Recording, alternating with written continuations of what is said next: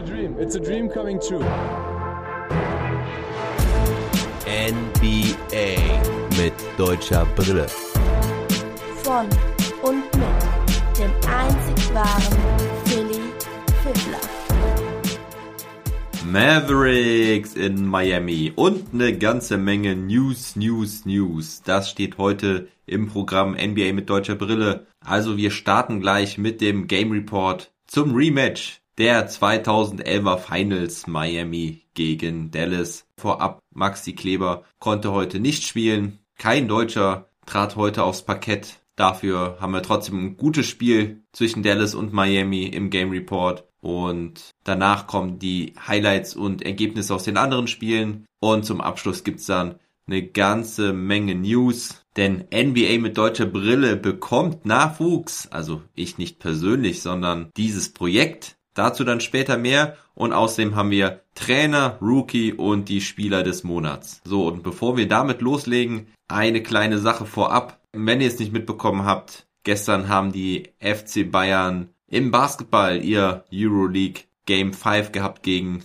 Armani Milano. Die Bayern hatten ja nach zwei Niederlagen ausgeglichen am Wochenende mit zwei Heimsiegen in München. So kam es dann gestern zum Game 5 in Mailand und die Mailänder konnten sich erst ein ganz gutes Polster herausspielen, lagen mit 10 vor zur Halbzeit, konnten die Führung dann, glaube ich, auf sogar 17 Punkte ausbauen. Doch die Bayern blieben immer dran und das Ding schien schon gelaufen und dann wurde es richtig dramatisch in den letzten Minuten und vor allen Dingen Sekunden. Die Bayern waren mit sechs hinten, ich glaube 25, 30 Sekunden vor Schluss, erzwingen dann einen Turnover, darauf gab es dann den schnellen Fast Break Dunk, dann klauen sie den Ball beim folgenden Einwurf, verkürzten auf zwei Punkte, dann waren es noch sieben Sekunden auf der Uhr und dann unterläuft den Mailändern tatsächlich nochmal ein dummes Foul beim Einwurf so dass die Bayern dann unterm gegnerischen Korb den Ball bekamen. Leider konnten sie dann aber nicht scoren. Da wurde Wade Baldwin unterm gegnerischen Korb stark weggeblockt. Es gab Jump Ball. Die Bayern verlieren den, können aber direkt faulen. Ein Freiwurf geht daneben, das heißt, sie waren nur drei hinten, hatten also nochmal die Chance, können allerdings nur einen langen Dreier nehmen. Den hatte Paul Zipser genommen, der geht allerdings nur gegens Brett und so waren die Bayern dann dramatisch ausgeschieden. Aber was war das für ein Spiel? Was war das für ein wirklich geiles Spiel? Das hat richtig Bock gemacht. Ein richtig geiles Game 5. Schade, dass Bayern da rausgeflogen ist und nicht ins Final Four einziehen kann. Das ist ja dann Ende Mai in Köln. Aber trotzdem, große Werbung für den Sport und darauf kann man sicherlich aufbauen. Das hat Spaß gemacht, FC Bayern Basketball und vielleicht ist der große Sprung ins Final Four ja nächstes Jahr möglich. Toi, toi, toi. So, jetzt geht's aber in die NBA nach Miami. Es ist das Duell Sechster aus dem Osten gegen Sechster aus dem Westen. Beide Mannschaften haben mit einem Sieg die Möglichkeit, auf Platz 5 vorzurücken. Die Miami Heat gewannen am Sonntag erst gegen die Charlotte Hornets, während die Mavericks ja gegen die Sacramento Kings das dritte Mal in 15 Tagen verloren. Also die Mavericks hatten was gut zu machen. Weiterhin mussten sie aber auf Christoph Spotzingis verzichten, auch Maxi Kleber musste aussetzen. Er hat Probleme mit der Achillessehne, die muss geschont werden. Aber die Verletzungssorgen bei den Heat sind deutlich schlimmer. Tyler Hero und Victor Depot fehlen schon etwas länger und Jimmy Butler musste kurzfristig mit grippeähnlichen Symptomen aussetzen. Es soll wohl nicht Corona-bedingt sein, aber hundertprozentig weiß man das auch nicht. Die Heat starten somit mit Nunn, Robinson, Iguodala, Ariza und Adebayo und die Mavericks mit Doncic, Richardson, Tim Hardaway Jr., Dorian Finney-Smith und Willie Colley-Stein. Und es dauerte keine 80 Sekunden, da hatte Trevor Ariza schon drei Dreier reingenetzt. Außerdem legte Duncan Robinson noch einen oben drauf. Und da lagen die Mavericks schnell schon mal elf Punkte zurück. Sie können dann allerdings antworten mit Midrangern von Josh Richardson und Luca. So kommen die Mavericks dann ins Spiel. Ariza trifft zwar nicht den vierten Dreier, aber Bam Adebayo hat einen bösen Dank über Willie Colley Stein und die Dreier regnen weiter. Nun aber auf beiden Seiten. Luca haut zwei rein. Duncan Robinson macht einen weiteren und was ist jetzt hier bitte los? Trevor Ariza mit dem Stepback 3 in Lukas Face? Was ist denn mit dem heute los? Er macht 16 Punkte im ersten Viertel. Ja, er ist bekannt als Mavericks Killer, denn er trifft 39% seiner Dreier gegen die Mavs in seiner Karriere. Aber die Heat unfassbar heiß am Anfang. Sie machen ihren Namen alle Ehre. 8 aus 9 vor der Dreierlinie im ersten Viertel. Die Mavs treffen 62,5% im ersten Viertel und liegen trotzdem mit 30 zu 39 zurück, auch weil da ein paar unnötige Turnover dabei waren. Aber man musste einfach mal die Leistung der Heat würdigen. Die haben ein überragendes erstes Viertel gespielt, zumindest am offensiven Ende. Und auch im zweiten Viertel geht das offensive Feuerwerk weiter. Allerdings diesmal ist das Feuerwerk eher blau, denn die Mavs können zu Mitte des zweiten Viertels ausgleichen. Rookie Josh Green gefällt mir in dieser Phase sehr, sehr gut. Er hasselt, holt einen Offensivrebound, holt einen Steal, ist überall auf dem Feld, schnell unterwegs auf dem Bein, lässt den Ball gut laufen, macht einen schönen Floater. Also der Typ macht wirklich alles auf dem Feld. Und Luca ist auch weiter gut aufgelegt. Er wird gedoppelt. Sobald sich die erste Möglichkeit ergibt, kommt der zweite Mann bei den Miami Heat. Aber der Ball rotiert meistens ganz gut. Hardaway Jr. rotzt drei Dreier hintereinander rein, zieht hinten auch zwei Charges. Er ist sechster Liga weit mittlerweile. Und Luca Sobald er etwas Platz hat, haut er die tiefen Dreier rein. Währenddessen sind die Heat dann abgekühlt, treffen jetzt nur einen von elf Dreierversuchen im zweiten Viertel. Auch Ariza wurde jetzt insbesondere von Dorian Finney-Smith kalt gestellt. Die Defense der Mavs jetzt aber sowieso richtig stark sinnbildlich dafür. Eine Loose-Ball-Aktion, wo Josh Green wieder ein paar Mal über den Court fliegt und letztendlich den Jump-Ball erzwingt. Super Körpersprache bei ihm und allen Mavs jetzt. Green spielt deswegen auch das komplette zweite Viertel durch Richardson bekommt 0 Minuten im zweiten und Paul streut noch einen schönen Putback-Dank ein, bei dem er seine wiedergewonnene Athletik unter Beweis stellt. Er gefällt mir auch wirklich richtig gut in letzter Zeit. 63 zu 54 zur Halbzeit. Und zur zweiten Halbzeit durften dann auch Green und Paul beginnen.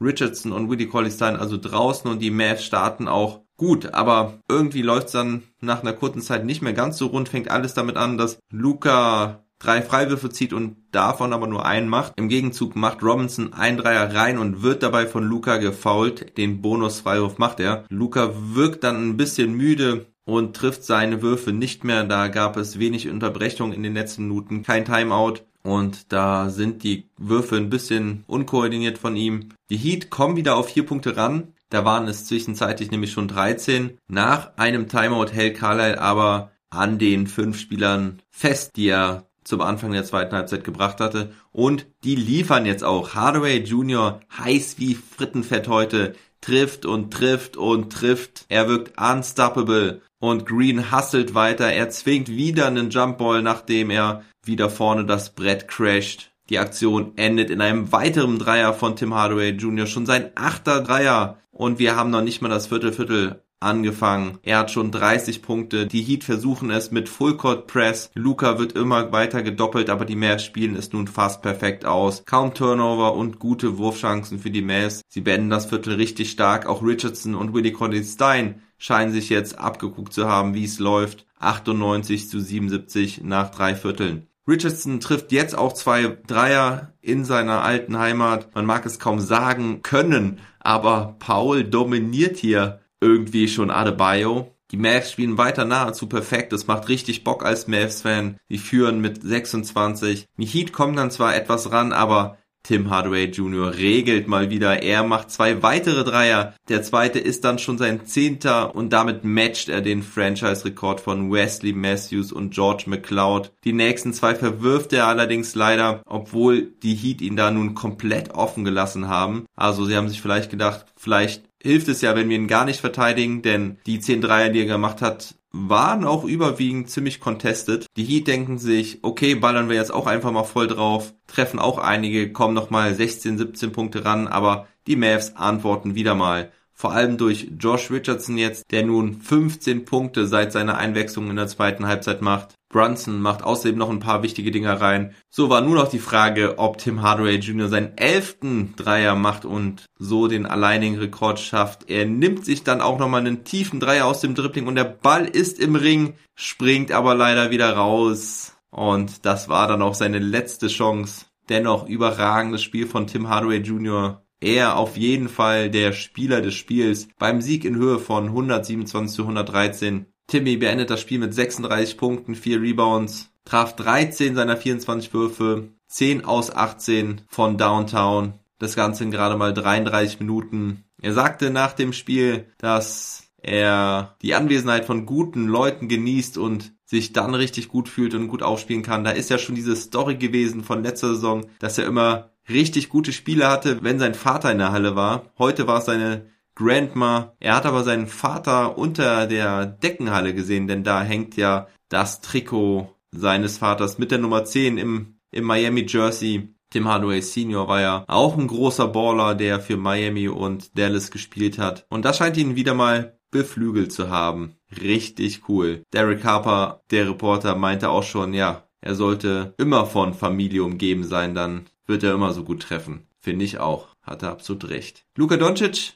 hatte auch ein gutes Spiel, hatte zwar ein paar Turnover zu viel, dennoch beendete er das Spiel mit starken 23 Punkten, 12 Rebounds und 8 Assists. Er traf 8 aus 15, 5 von 10 Dreiern. Einzig negative sind halt diese 7 Turnover. Dorian Finney-Smith hatte solide 12 Punkte. Jalen Brunson 19 Punkte und 2 Assists, aber mein X-Factor war Josh Green. Der hat die Wende gebracht, weil er so viel Energie auf den Platz gebracht hat. Das kann man nicht unbedingt aus seiner Statistik rauslesen, aber wenn man diesen Eye-Test dazu zieht, sind seine vier Punkte, vier Rebounds, drei Assists, drei Steals richtig stark. Außerdem hat er ein Plus-Minus-Rating von plus 17, spielte fast 24 Minuten und so ist der Mann auf jeden Fall wertvoll für die Mavs. Josh Richardson schien wirklich angestachelt zu sein von seiner Leistung, aber ich sehe so ein bisschen ein Schnelligkeitsdefizit bei Richardson gegenüber Green, weil Green war so schnell auf den Beinen. Das fand ich richtig gut. Ansonsten hatte Dwight Powell noch ein gutes Spiel mit sieben Punkten, zehn Rebounds, drei Assists, drei Steals, zwei Blocks. Im Gegensatz dazu Bam Adebayo nur mit 11 Punkten und 11 Rebounds, hatte nicht einen Block, traf nur 4 aus 10, hatte ein Plus-Minus-Rating von minus 22. Trevor Ariza blieb bei 18 Punkten, Dorian Finney-Smith hatte ihn da wirklich kalt gestellt. Bester Spieler bei den Heat war meiner Meinung nach dann noch Goran Dragic mit 19 Punkten und 5 Rebounds. Aber hochprozentig trafen sie eigentlich alle nicht bei den Miami Heat, außer Gabe Vincent mit 5 von 7 im vierten Viertel. Trevor Ariza beendet das Spiel mit 7 aus 11, aber konnte halt nach dem ersten Viertel dem Spiel nicht mehr seinen Stempel aufdrücken. Die Mavericks treffen 22 von 48 Dreierversuchen. Insgesamt treffen sie 52,9% aus dem Feld. Sie holen 12 Offensivrebounds, davon 5 von Dwight Powell alleine. Das unterstreicht nochmal, was ich mit Dominanz gegen Adebayo meinte. Und gut, man muss natürlich klar sagen, die Miami Heat war nicht bei kompletter Stärke wenn da Butler fehlt und auch Hero fehlt, ist das natürlich so nicht zu ersetzen. Victor Oladipo hatte auch gezeigt, was er kann diese Saison. Und gut, die Mavericks spielten ohne Christoph Porzingis, wobei natürlich auch nur ein fitter Christoph Porzingis den Mavericks richtig helfen kann. Von den Teamstats her gibt es nichts Besonderes zu berichten und somit sage ich euch noch eine interessante Statistik und zwar ist es der erste Season Sweep der Mavs gegen die Heat seit der 2010-2011 Saison. Also die Saison, wo die Mavericks am Ende gegen die Miami Heat Champion geworden sind. Das ist doch ein schönes Oben vor den Playoffs. Wer weiß, vielleicht stehen die beiden ja Mitte Juli in den Finals. Okay, haltet mich für verrückt, ist mir egal. Rock and Roll. So, die Mavs sind auf jeden Fall jetzt Fünfte. Gleich auf mit den Lakers, aber sie haben ja den Tiebreaker für sich entschieden. Am Donnerstag wird's dann wieder schwer für die Mavericks, denn da geht es dann gegen die Brooklyn Nets. Und Stichwort Brooklyn Nets, die spielten heute wieder gegen die Milwaukee Bucks. Nachdem die Nets ja erst am Sonntag gegen die Bucks verloren hatten, da hatte Giannis Antetokounmpo Season High 49 Punkte und auch heute sollte er die Nase vorn haben. Giannis hat 36 Punkte, 12 Rebounds und 4 Assists traf aber nur 11 aus 30, dafür 4 von 12 Dreierversuchen. Also, er zeigt, dass man ihn nicht unbedingt alleine draußen stehen lassen darf. Das ist natürlich sehr, sehr wertvoll für sein Game. Drew Holiday und Chris Middleton legen beide 23 Punkte obendrauf. Holiday hatte außerdem 10 Assists. Und bei den Nets war diesmal nicht Durant Topscorer mit seinen 32 Punkten, sondern diesmal war es Kyrie Irving mit 38, nachdem der ja im letzten Spiel nicht so gut aufgelegt war. Doch vom Rest der Nets kam zu wenig. Joe Harris mit 12 Punkten, drittbester Scorer, das ist ein bisschen wenig. Die Bucks gewinnen 124 zu 118, drehen das Spiel in den letzten 10 Minuten. Vorher waren die Nets nämlich mit 6 Punkten in Front. Die Bucks dominieren die Bretter mit 55 zu 39 Rebounds und scoren auch in der Zone besser. Und somit rücken die Bucks weiter ran an Platz zwei. Sie sind jetzt noch eineinhalb Spiele hinter den Brooklyn Nets, die jetzt sogar schon drei Spiele in Folge verloren haben. Dann gehen wir weiter nach Cleveland. Da spielt er normalerweise Isaiah Hattenstein, aber der fällt immer noch aus wegen seiner Gehirnerschütterung. Die Cavaliers hatten es nicht leicht. Sie empfingen die Phoenix Suns. Die wollten wieder an die Spitze der Western Conference klettern. Und das machten sie auch. Allerdings hatten sie wirklich Mühe damit, denn sie gingen in Overtime, gewannen da aber dann klar mit 134 zu 118. In der Overtime erzielen sie 20 Punkte, allen voran Michael Bridges mit 8. Devin Booker war am Ende Topscorer mit 31 Punkten. Für die Suns auf Seiten der Cavaliers hatte Isaac Okoro, der Rookie, ein Season High 32 Punkte. Das ist natürlich dann auch sein Career High. Beeindruckende Leistung von ihm. Colin Sexton hatte auch 29 Punkte und Übrigens ist jetzt bei den Cleveland Cavaliers, die eine richtig lange Verletzungsliste haben, auch tatsächlich Anderson Varejao unter Vertrag. Er wäre heute sogar schon spielberechtigt gewesen, aber es wurde vor dem Spiel schon ausgeschlossen, dass er spielen würde. Aber vielleicht sehen wir ihn ja im nächsten Spiel. Die Cavaliers verlieren also auch ihr siebtes Spiel in Folge sind damit jetzt sogar auf dem 14. Tabellenplatz im Osten. Und bei den Suns muss man gerade noch erwähnen, sie sind jetzt wieder Erster und Chris Paul hatte übrigens auch 23 Punkte und 16 Assists, auch sehr, sehr stark. Dann gehen wir weiter nach Detroit. Da gewannen die Charlotte Hornets mit 102 zu 99. LaMelo Ball mit 23 Punkten, 7 Rebounds und 6 Assists. Und bei den Pistons hatte Hamidou Diallo ein ziemlich starkes Spiel mit 35 Punkten. Dann gewann die Sacramento Kings gegen die OKC Thunder auch sehr knapp mit 103 zu 99. Sacramento hält die Hoffnung auf die Playoffs noch am Leben, auch wenn es natürlich sehr unwahrscheinlich ist. Bei den Kings hatte Buddy Hield ein Double-Double mit 18 Punkten und 11 Rebounds. Doch Topscorer der Partie war wieder mal Darius Bazley mit 24 Punkten und 11 Rebounds. Moses Brown hatte mal wieder starke 17 Rebounds. Und dann haben wir noch ein wichtiges Spiel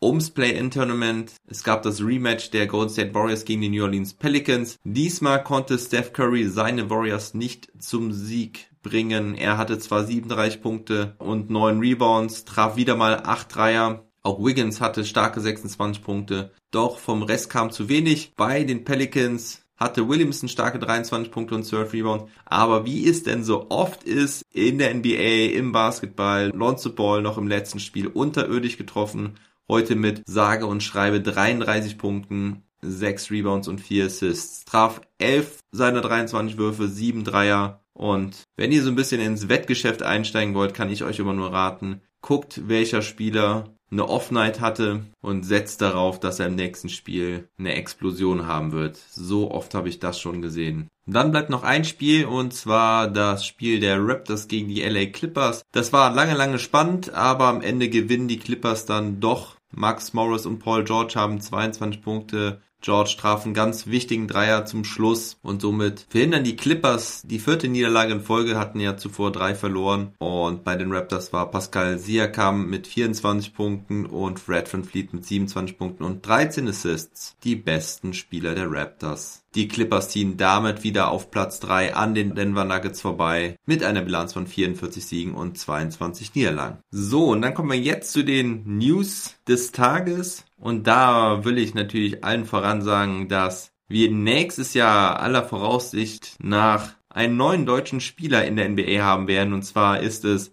der kleine Bruder von Mo Wagner, Franz Wagner, hat sich zum Draft angemeldet, nachdem er ja jetzt zwei Saisons bei den Michigan Wolverines gespielt hat. Da hat er auch schon sein Bruder Mo gespielt. Derzeit wird er so Mitte der ersten Runde gehandelt, ist noch keine 20 Jahre alt, spielt auf dem Flügel und ich freue mich ganz, ganz besonders auf ihn. Ich bin gespannt, von welchem Team er gedraftet wird. Ich hoffe auch, dass Mo dann nächste Saison noch am Start ist in der NBA. Dann hätten wir das erste deutsche Bruderpaar in der NBA und sogar dann auch noch gleichzeitig. Also das wäre extra klasse. Vielleicht sogar in einem Team bei den Orlando Magic zum Beispiel. Ich weiß gar nicht, was sie für Picks haben, aber das wäre ja zu krank. Die Wagner Brothers in Orlando. Ich bin auf jeden Fall gespannt und das wird eine coole Sache. Ja, und damit kommen wir dann auch zu den monatlichen Awards der NBA. Fangen wir mit dem Trainer des Monats an. Im Osten ist das Scott Brooks geworden von unseren Washington Wizards, also dem Trainer von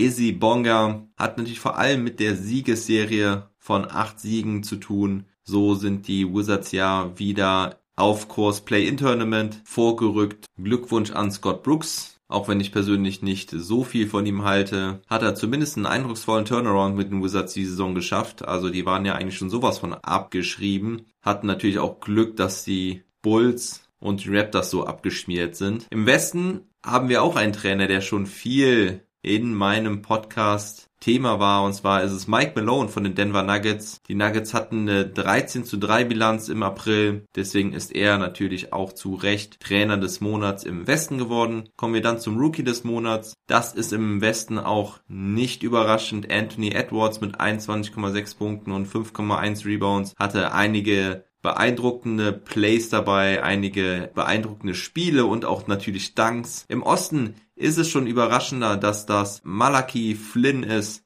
der Point Guard der Toronto Raptors. Hatte 12,7 Punkte, 4,8 Assists und 4,1 Rebounds pro Spiel. Er profitiert natürlich davon, dass LaMelo Ball so lange verletzt war, aber sonst fällt mir jetzt spontan im Osten auch keiner ein, der da wirklich abgeliefert hat. Und zu guter Letzt natürlich die Spieler des Monats. Wer könnte es anderes sein im Westen als Steph Curry? Ihn habe ich ja in den letzten Tagen schon des Öfteren sehr, sehr gelobt. Er hatte 37,3 Punkte pro Spiel, 6,1 Rebounds und traf vor allem diese rekordbrechenden 96 Dreier im April. Glückwunsch an Steph. Du machst die NBA auf jeden Fall sehenswert. Und im Osten ist es jemand, der es noch nie war in seiner Karriere. Und zwar ist das Julius Randle von den New York Knicks. 27,1 Punkte, 9 Rebounds, 6,3 Assists im Schnitt. Außerdem ist er der erste Knickerbocker seit 2014 Carmelo Anthony, der den Spieler des Monats Award bekommt. Die Bilanz der Knicks im April von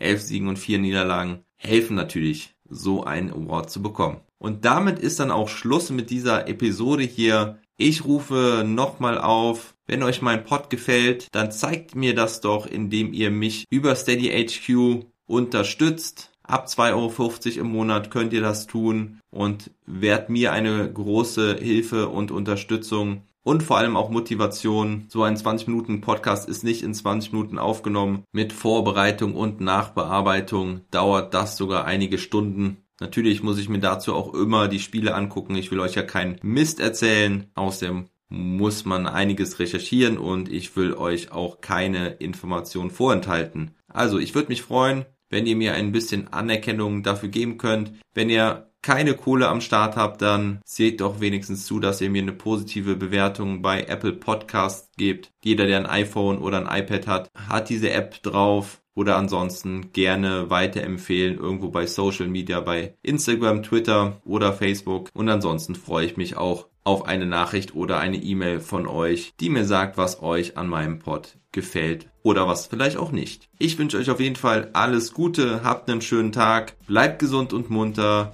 bald gehen die Playoffs los. Never stop ballin'.